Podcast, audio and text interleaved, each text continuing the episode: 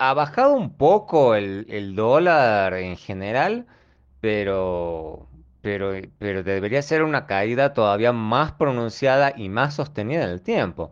Porque en realidad la caída reciente es más o menos parecido a donde estaba el dólar en, en noviembre, aprox eh, noviembre del año pasado. Entonces no es tampoco que se haya desplomado todavía el dólar.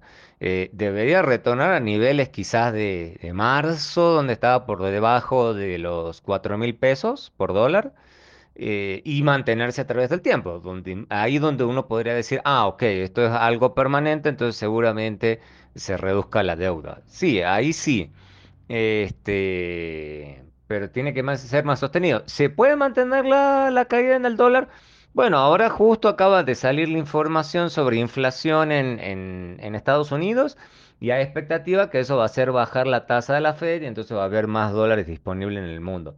Ojalá que eso haga, eh, eh, em, eh, haga, facilite la entrada de dólares a Colombia, pero claramente siempre están los factores de aversión al riesgo que, que hagan que, que no entren la cantidad de dólares suficiente como para realmente producir una caída no solo significativa, como decía recién, sino además sostenida en el tiempo.